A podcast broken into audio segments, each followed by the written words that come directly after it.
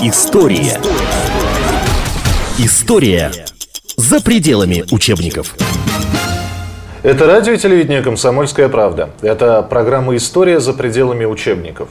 Две личности, два человека, родившиеся в апреле 20 и 22 Ленин и Гитлер. Ну, точнее говоря, наоборот. 20-го Гитлер, 22 апреля Владимир Ильич Ленин. Представитель «Комсомольской правды» Лариса Кафтан, который представит сегодняшнего гостя. Андрей Михайлович Буровский, историк, э, доктор философских наук, писатель. Здравствуйте. Здравствуйте. Андрей Михайлович. Э, апрель месяц, 20 числа, и мы решили сегодня поговорить об этих двух э, людях. Ульянове, Шильгрубере – как, правильно? Адольф Алаизьевич Шикльгрубер.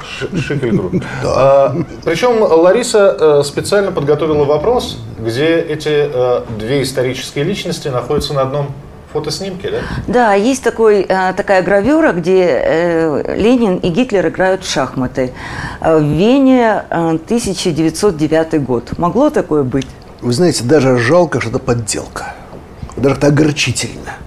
Потому что, в принципе, это быть могло. Они же современники, младшие и старшие.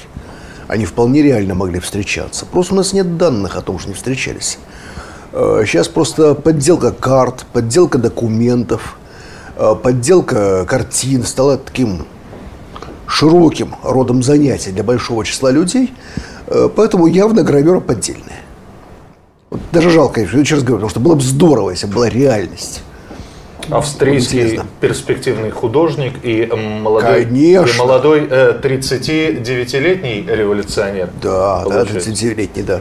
И начинающий художник, На, право. Начинающий первый, художник, сказать, да. берущий уроки у э, знаменитого австрийского еврейского художника, насколько я понимаю. Простите, ну начнем с того, что у него самого происхождение частично еврейское. Начнем с этого. Потому что ничего удивительного нету. Просто вся Восточная Европа, она в огромном масштабе кишела евреями, и ашкенадскими, и немецкими. Что вас удивляет, что масса людей с ними метисировались. Это совершенно неудивительно, было бы странно, если было иначе. Я скорее получаю... Ну, я просто удивляюсь, когда мне сообщают о каком-то деятеле, там нет еврейской крови. Даже как-то странно. Даже если в немце нет славянской крови, в русском человеке или в поляке нет немецкой, это совершенно удивительно. Потому что смешение всех со всеми здесь шло. Тоже мне удивительно, что еврейского художника брал э, уроки. Ну, а почему бы и нет? Кто вам сказал, что он начинал с каких-то антисемитских э, заходов? Что? Он социалист исходно-то. Ну, социалист, который вырос в, в менее чем социалиста, да? Или, или еврейский вопрос это не, вообще не вопрос Гитлера? Так а почему себе нужно сводить к еврейскому вопросу? Это один из множества вопросов тогдашней Восточной Европы. Причем далеко не первый, не самый главный. И, кстати говоря, первые, кто дали ему деньги, Гитлеру, на раскрутку политическому деятелю, были не Скоровинов. Тоже ничего нового. А кто вам сказал, что евреи не могли быть патриотами Германии? Что за идиотская манера с подачи господ сионистов, злейших врагов еврейского народа, кстати, тоже социалистов, э, таких реформаторов, но еврейских, вечно оболгать этот бедный народ. Вечно клеветать его, наврать про него с три короба. Ну, кто вам сказал, что евреи не могли быть патриотами Германии? Что за фигня полнейшая? Нет, они могли быть патриотами. Такие были. И Гитлеру давали деньги, именно потому что униженная после Первой мировой войны, оклеветанная Германия должна была подняться. Они были ее патриотами. Ничего странного не вижу, ничего невероятного.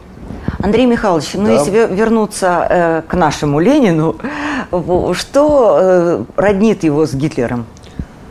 Ну, самое главное, что у этих персонажей общее, они пламенные революционеры, неспровергатели, уничтожители.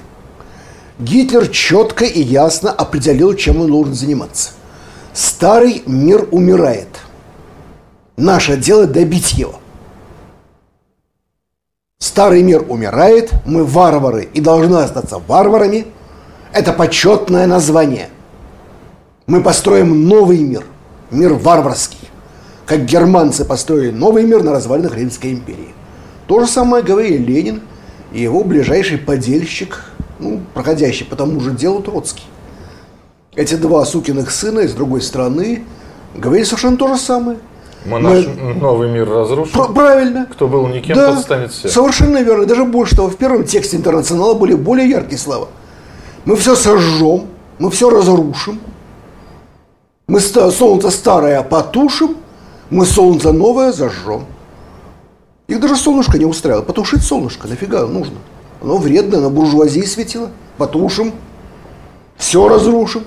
Будет тут каменная пустыня, все будет пустое место. На пустом месте будем строить. То есть это поскольку такое четкое ненавистническое отношение к миру, вообще ко всему материальному миру, ко всему, что существует вне некой идеологии, то, разумеется, возникает масса параллелей, естественно. Эти два деятеля больше похожи, чем кажется. Вот у нас в сознании возникла четкая ассоциация, такая дуальная как бы связь. Гитлер и Сталин. Ну, спроси человека, вот такого психологического, вот, яблоко. Он скажет, груша, земля, небо, Гитлер, Сталин. Это же неправильная, на самом деле, ассоциативная связь. Она абсолютно неверная. На э, фразу «Сталин» может быть Ким Ир Сен. На фразу «Ленин» может быть ответ очень просто Гитлер. Эти два деятеля очень близки. Это революционеры, которые разрушали прежний существующий мир. И это самое главное у них. Причем я бы сказал даже, что Гитлер был скромнее в этом отношении. Он гораздо меньше хотел разрушать.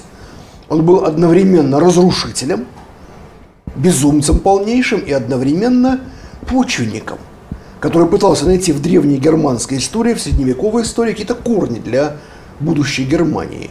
В этом отношении он очень походил на наших эсеров, или эсеры на него, не знаю точнее. Вот у, в каком-то эсеровской статье 1900 года было большое такое утверждение, что вообще писали стихи не Пушкин, а Арина Родионовна. Он, гадкий эксплуатор, у него похищал и присваивал. Ну, что был, ну, буржуй, то есть дворянин. Если уж эксплуатировать няню, так по полной. Конечно, по полной программе, на полную катушку эксплуатировать.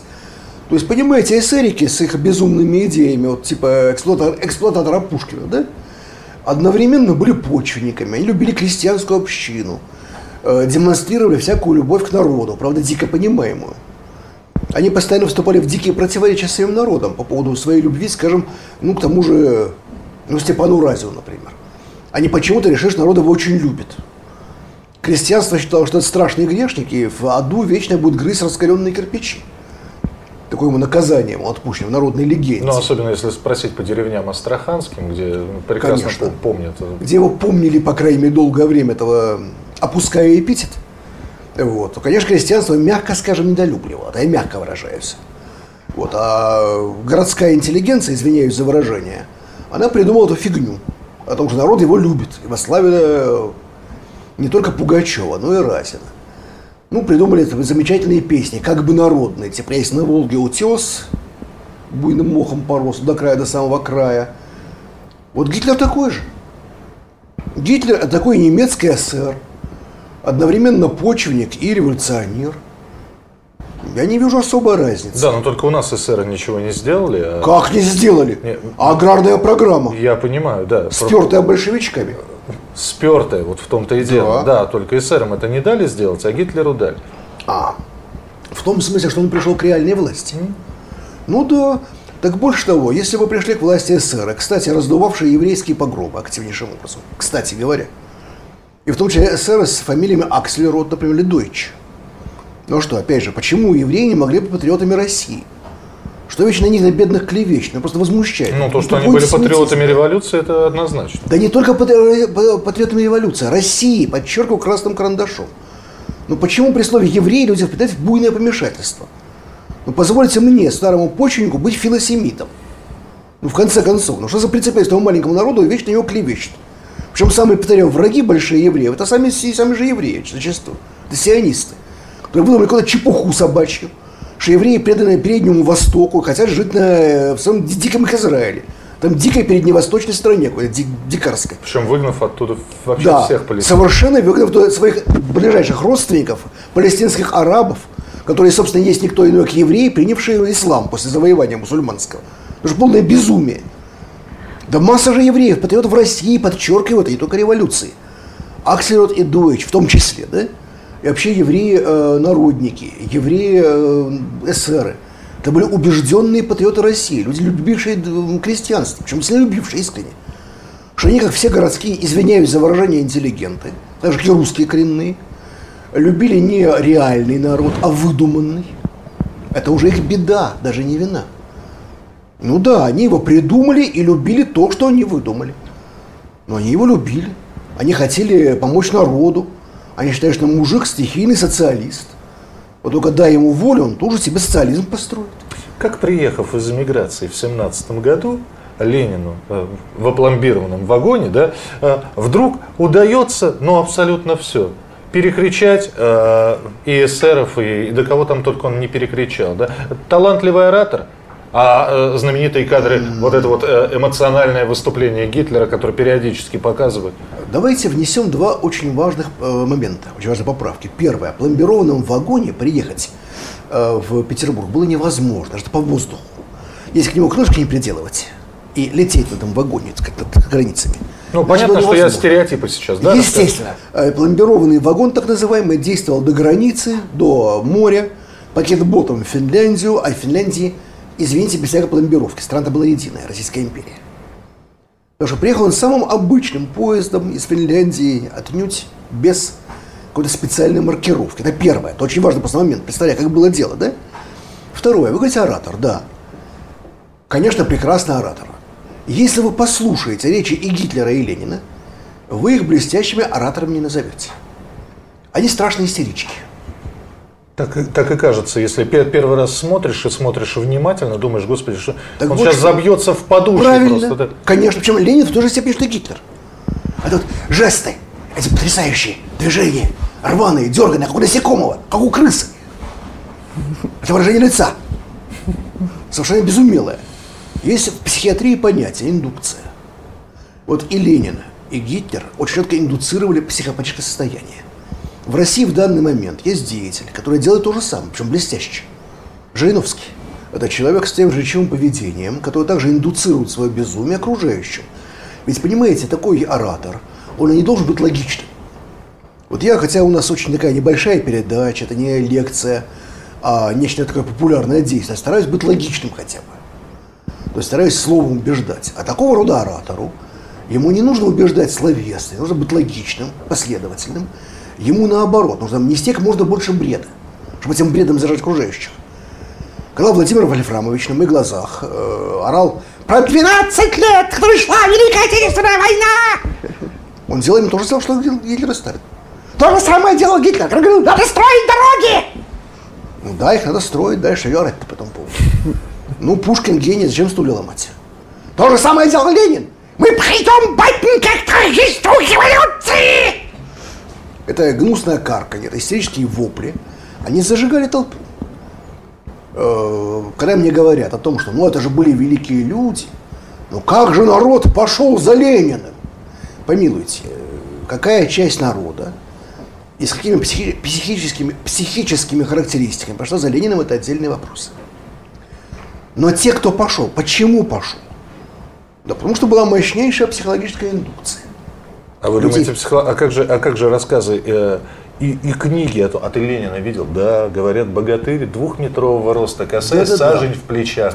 Вы знаете, и борода такая лопатой. Потом увидел клинышком, но все равно борода есть, есть, да, невысокого, а лобастый зато какой. Это, вот, вы же прекрасно описали, как делаются мифы. Кстати, э, миф такого рода возник немножко раньше. Он возник в 1913 году, когда нашли журналисты настоящего деда, который видел Наполеона. Причем его привезли в Сибири. Мужик э, отслужил свои 25 лет, ушел в Сибирь, женился.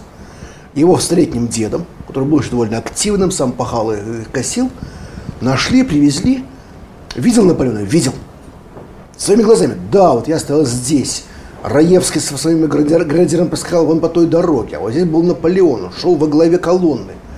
Все описано совершенно реально. Пока один досужий журналист спросил, а какой он был, дедушка? А какой? Два метра!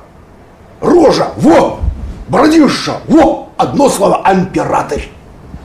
Ну, потом дед долго накручивали, объясняли, какой был Наполеон, показывали, так сказать, рисунки. Ну, видимо, просветили, дед все правильно показал. Ну, потом в прессу просочились, соответственно, рассказы, как журналисты его окучивали, подливали ему, объясняли деду, какой был Наполеон и кого он на самом деле видел. Потому что история про Ленина, который был двухметрового роста и так далее, это все тоже имеет свои корни, понимаете? Э, разнообразные мифы, самые невероятные дикие, которые ходят об обоих персонажах, показывают ровно одно. Чем-то и Гитлер, и Ленин легли на сознание части народа. Вот есть определенный слой людей, которым нужны именно такие лидеры. И карьера Вольфрама Млебденовича Жириновского показывает то же самое. Кому нужен такой вот демонстративный псих, понимаете? Ведь если разобраться, Вольфрам Малибденович умнейший человек. Я слышал выступление для определенной среды, где он говорил чрезвычайно умно.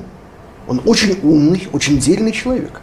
Но он умеет сыграть такого истероидного психа, он умеет индуцировать, он умеет заводить. Таким же образом заводили народ, Ленин и Гитлер. Андрей Михайлович, как вы думаете, любили ли они свой народ, Гитлер и Ленин? А они даже самих себя не любили.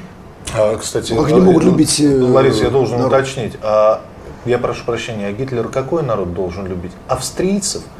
Так он, судя по историческим документам, он не очень. Давайте внесем некоторую ясность в вопрос. Да. Понимаете, австрийские немцы – это просто такие же немцы, как все остальные.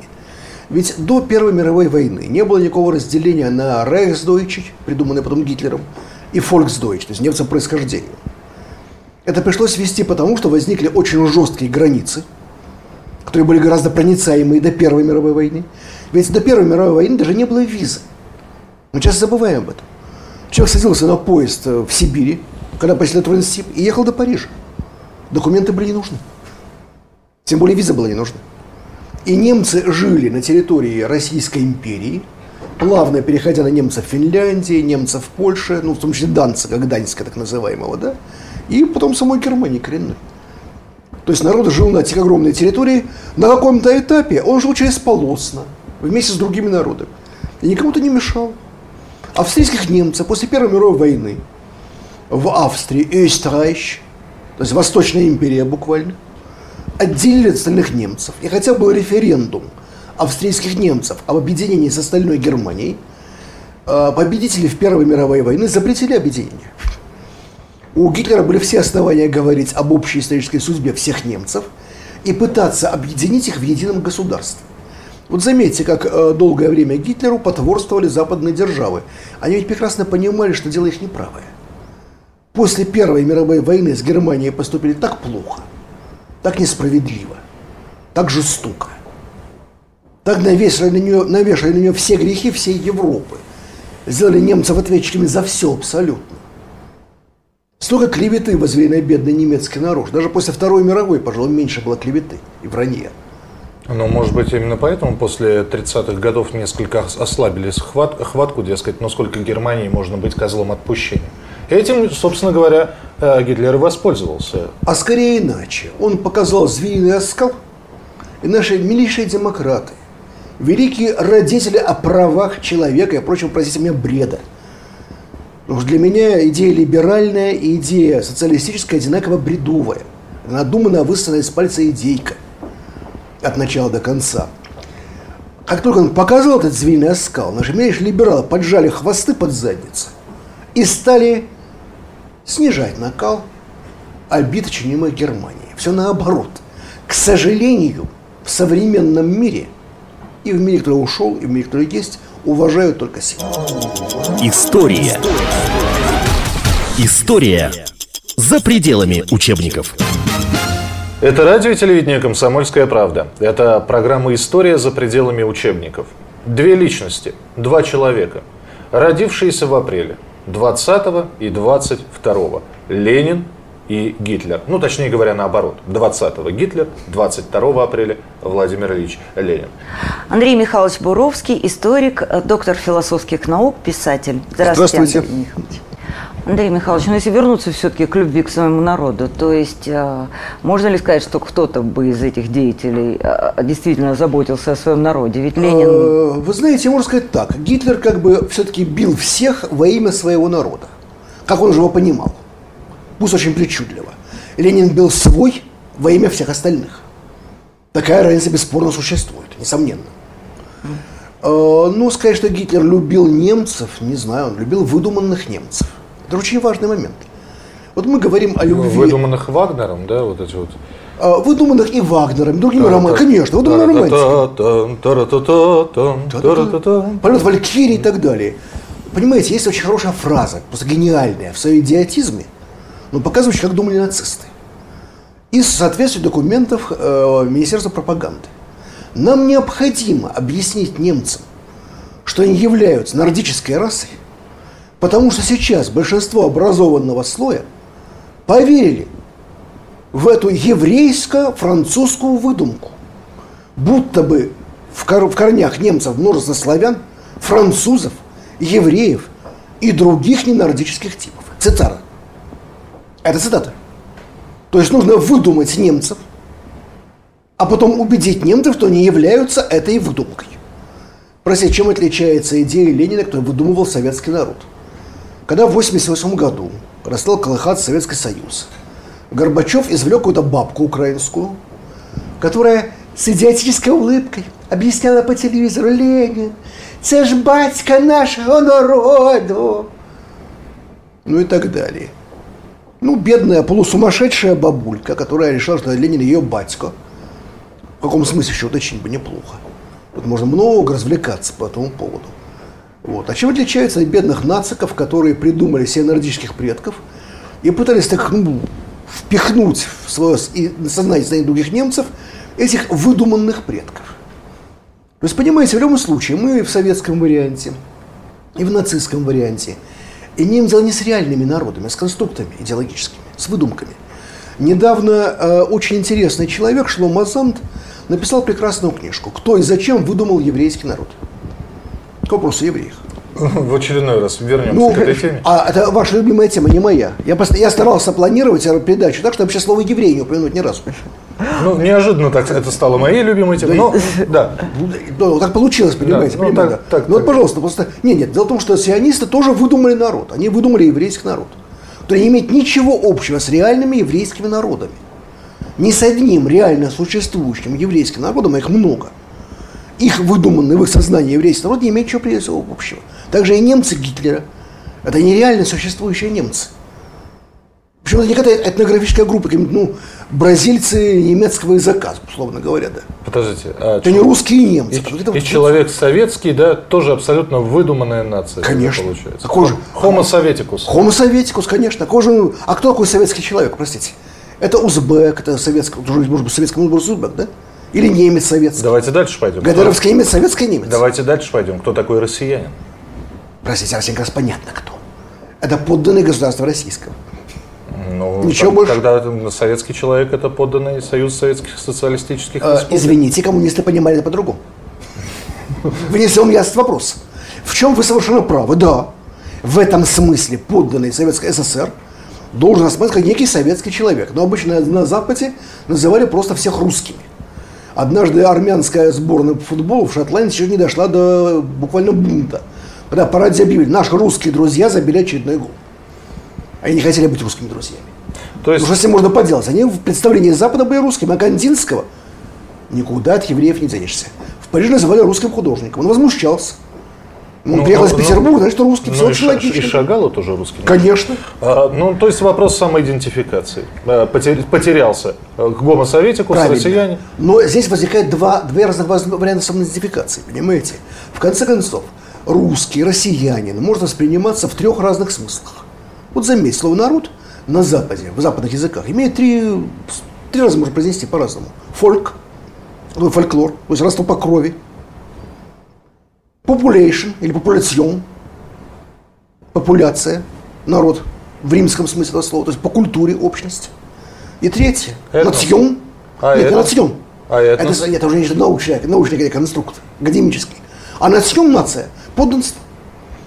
Когда Нагаре придумал для французского короля идею суверенитета нации, национ, чтобы эта национ могла давать право собирать налоги. Мы подданные короля, и мы все вместе, дружно и соборно, позволяем нашему величеству собирать налоги. А помимо королевских налогов, помимо Папы Римского, мы суверенитет. Вот три способа. Русский и россиянин может употребляться в трех смыслах. А со- гомо советскую, конечно, четвертое, простите. Это тоже как бы по подданству или по идеологии. Плохо советский человек. Это идеологический слой.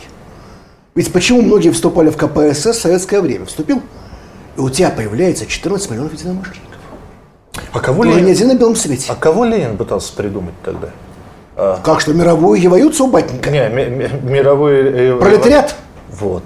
Пролетариат. Это еще одна не нация, да, а, ну что, а это- общность. Конечно, некая идеологическая общность. Причем, когда Ленин говорил про рабочий класс, он одновременно испытывал лютую ненависть к квалифи- квалифицированному рабочему классу.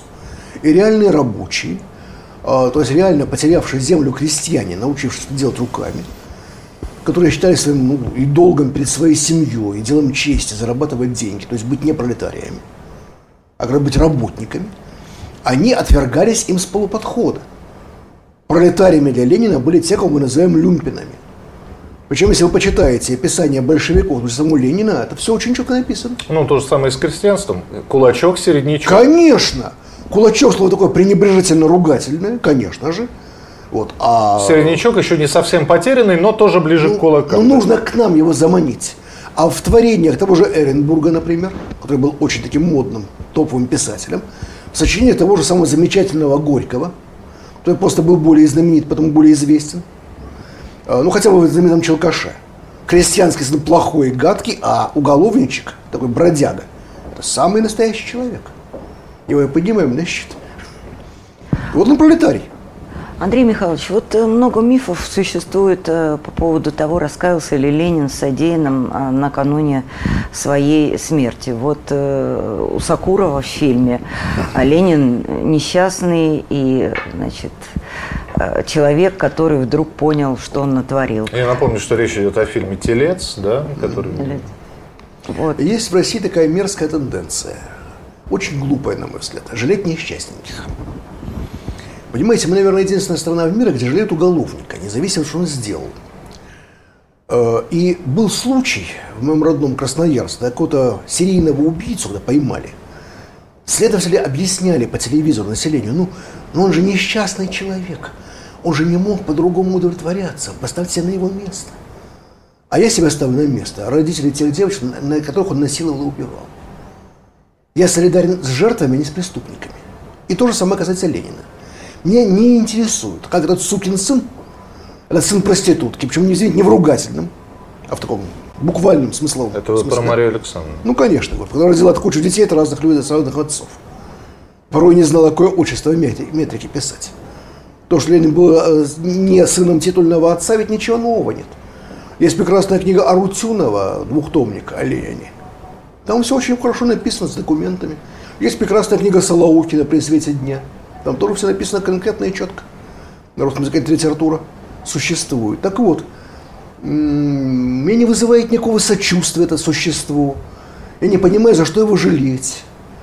А если он последние часы там или дни бился головой об стенку, так ему и надо. Почему я должен вызывать сочувствие этот мерзавец, заливший кровью России, только потому, что в последние часы он вдруг понял, что происходит. Кстати, есть очень хорошая формула о том, что дьявол – обезьяна Бога. И что бесы тоже веруют и трепещут. А может быть, Владимиру Свет Ильичу последние дни жизни понятно было, куда он идет? Пахнул ему в морду поганую его огоньком-то с того света.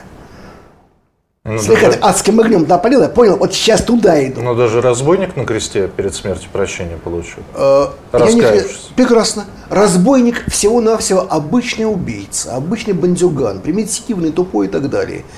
А не идеолог сатанистского уничтожения материального мира, потому что человечества. Давайте не будем сравнивать, масштабы разные. И разбойник может быть человек, кто не забывает перекреститься. И разбойник может быть существом, которое не убьет ребенка. А последние дни Гитлера в бункере, который, который отправлял всех, уезжайте, уезжайте отсюда, пытался секретарша отправить. Замечательно. Более достойное поведение, кстати. Но и его мне не жалко нисколько. Вот ни малейшего сочувствия. Ну, а он какие чувства испытывал, Гитлер, как вы думаете? Э, Думаю, что он так же, как и Ленин, честно говоря, почти, почти уверен в этом, бился в пароксизме самодовольства. Классическая фраза в последние часы им сказанная «Если Германия недостойна меня, пусть она погибнет». Ну, Германия, как ни странно, не погибла, к его большому, видимо, сожалению, а продолжала существовать. Это желание прихватить с собой материальный мир, свою страну, свой народ заодно. Пусть они погибнут вместе со мной. Раз они меня не приняли, дало их. Но Гитлер, говорят, был мистиком, в отличие от материалиста Ленина. А разве Ленин был материалистом? Так, по крайней мере, говорят. Я спрашивал Призрак бродит по Европе. Э, Карл Маркс «Капитал». Стивен Кинг отдыхает. Самый страшный мистик Карл Маркс. С этим призраком, бродящим по Европе. И вот вам призрак Мстислава в виде когтавого плешивого карлика. Вот он пришел, призрак-то. Это же материализация призрака, чистейшей воды. Что вы? Потом возьмите все сочинения Ленина. Они вопиющие антиисторичные. Они мифологичные. Они взывают к самым низменным, самым примитивным чувствам. Понимаете, если читали бы Ленина те же Лебегойцы, или те же Патарены, там, Катара и так далее, они бы бились бы в пароксизме восторга. Потому что вот им было нужно. Какой же он э, материалист? Невероятнейший, законченный абсолютно мистик и сторонник э, ну, вполне понятного преобразования мира. В том числе мистического, духовного. Лариса Кафтан. Андрей Михайлович Боровский, историк, доктор философских наук. И я, Михаил Антонов. Это была программа «История за пределами учебников». Попробовали провести параллели. Я надеюсь, вам понравилось. Оставайтесь вместе с нами, с радио и с телевидения «Комсомольская правда». Всем спасибо. До свидания. История. История за пределами учебников.